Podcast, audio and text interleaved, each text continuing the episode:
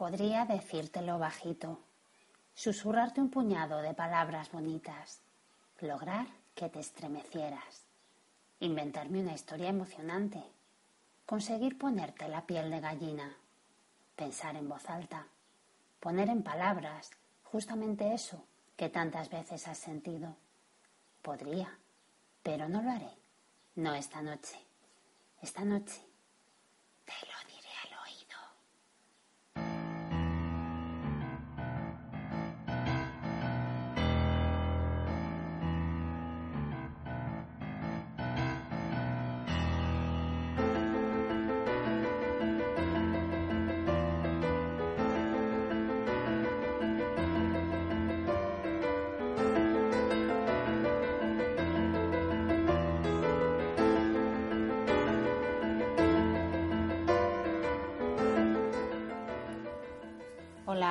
buenas noches. Soy Teresa, Miss Honky en Twitter. De nuevo estoy aquí, dispuesta a leerte un ratito antes de dormir. ¿Me dejas? Pues ponte cómodo, que esto va a empezar ahora mismo.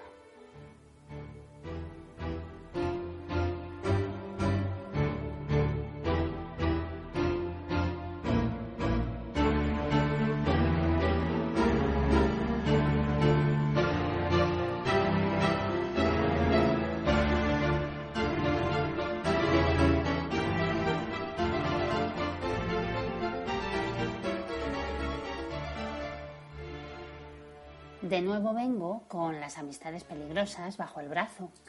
Por si no recuerdas qué ha pasado en las últimas cartas, voy a resumirte un poquito por encima.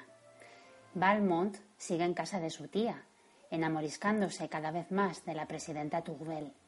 De hecho, vais a ver que hoy lo reconoce ante la marquesa de Merteuil. Pero esa condición de enamorado no quita para que intente volver a retomar sus escarceos con la marquesa. Sigue siendo un crápula, Está clarísimo.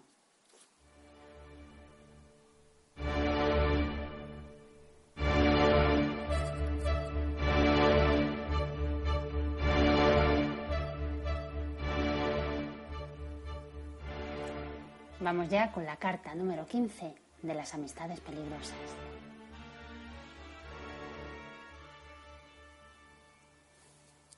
Carta número 15 el vizconde de Valmont a la marquesa de Merteuil. Es usted muy amable, no abandonándome a mi triste suerte. La vida que aquí llevo es realmente fatigosa por exceso de descanso y su insípida uniformidad. Leyendo su carta y los detalles de su agradable jornada, he estado tentado veinte veces de pretextar un negocio, volar a sus pies y solicitar a mi favor una infidelidad a vuestro caballero que después de todo no merece su dicha. ¿Sabe usted que estoy celoso de él? ¿Por qué me habla de ruptura eterna? Reniego de este juramento hecho en un momento de delirio. No seríamos dignos de haberlo hecho si hubiésemos de cumplirlo. Ojalá pueda yo vengarme un día en sus brazos del daño que me ha causado la felicidad del caballero. Me indigno, lo confieso, cuando pienso que ese hombre, sin motivos, sin tomarse el menor trabajo, siguiendo estúpidamente el instinto de su corazón, encuentra una felicidad a la que yo no puedo llegar. Oh, yo la perturbaré. Prométame usted que la perturbaré. Usted misma no se siente humillada. Usted se toma el trabajo de engañarle y él es más feliz que usted. Lo cree usted preso en sus redes cuando es usted la que ha caído en las suyas. Él duerme tranquilamente, mientras usted vela por sus placeres. ¿Quién es el esclavo? Cuidado, mi bella amiga. Mientras se dividió usted entre varios, no he tenido celos.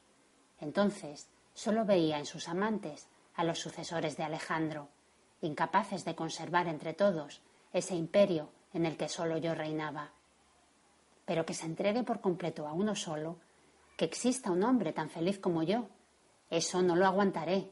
No espere usted que lo aguante vuelva usted a mí, o por lo menos tome otro, y no traicione, por un capricho exclusivo, la amistad inviolable que nos hemos jurado. Ya es bastante que tenga que lamentarme del amor. Ve usted que acepto sus ideas y confieso mis errores. En efecto, si estar enamorado es no poder vivir sin poseer lo que se desea, sacrificar a esto el tiempo, los placeres, la vida. Yo estoy realmente enamorado. Apenas si he adelantado nada. Nada tendría que decirle sobre esto sin un incidente que me da mucho en qué pensar y por el cual no sé si debo temer o esperar. Usted conoce a mi cazador, un tesoro para la intriga y verdadero criado de comedia. Supondrá usted que sus instrucciones eran hacer el amor a la doncella y desorientar a las gentes. El pícaro es más feliz que yo. Ya ha triunfado. Ha descubierto que la señora de Tourbel ha encargado a uno de sus servidores de informarse sobre mi conducta y hasta de seguirme en mis excursiones matinales, mientras pueda hacerlo sin que yo me perciba. ¿Qué pretende esta mujer? La más modesta de todas se arriesga a cosas que apenas nos atreveríamos.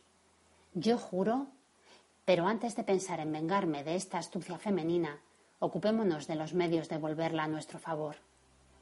Estas correrías, que se sospechaba no tenían objeto alguno, es preciso darles uno.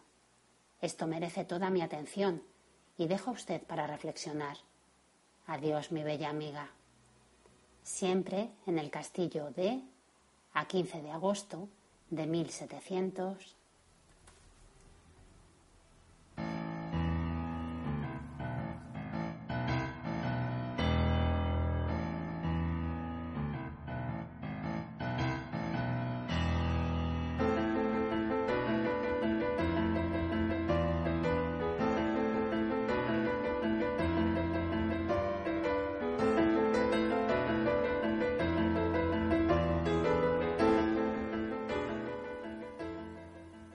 Bueno, como veis, poco importa que Cupido ande revoloteando por ahí cerca. El vizconde es un golfo, a pesar de todo. ¿Qué pasará? Si queréis seguir escuchando más cartas, estad atentos en Twitter, porque allí os anunciaré a lo largo del día cuando haya episodio. Si queréis escuchar otra cosa, algo que os guste, también puedo leerlo aquí. Mandadme un correo a al oído podcast o decídmelo sencillamente en un tweet. Y ya sabes, no tengo días fijos para venir a leerte. Cualquier noche, la menos pensada,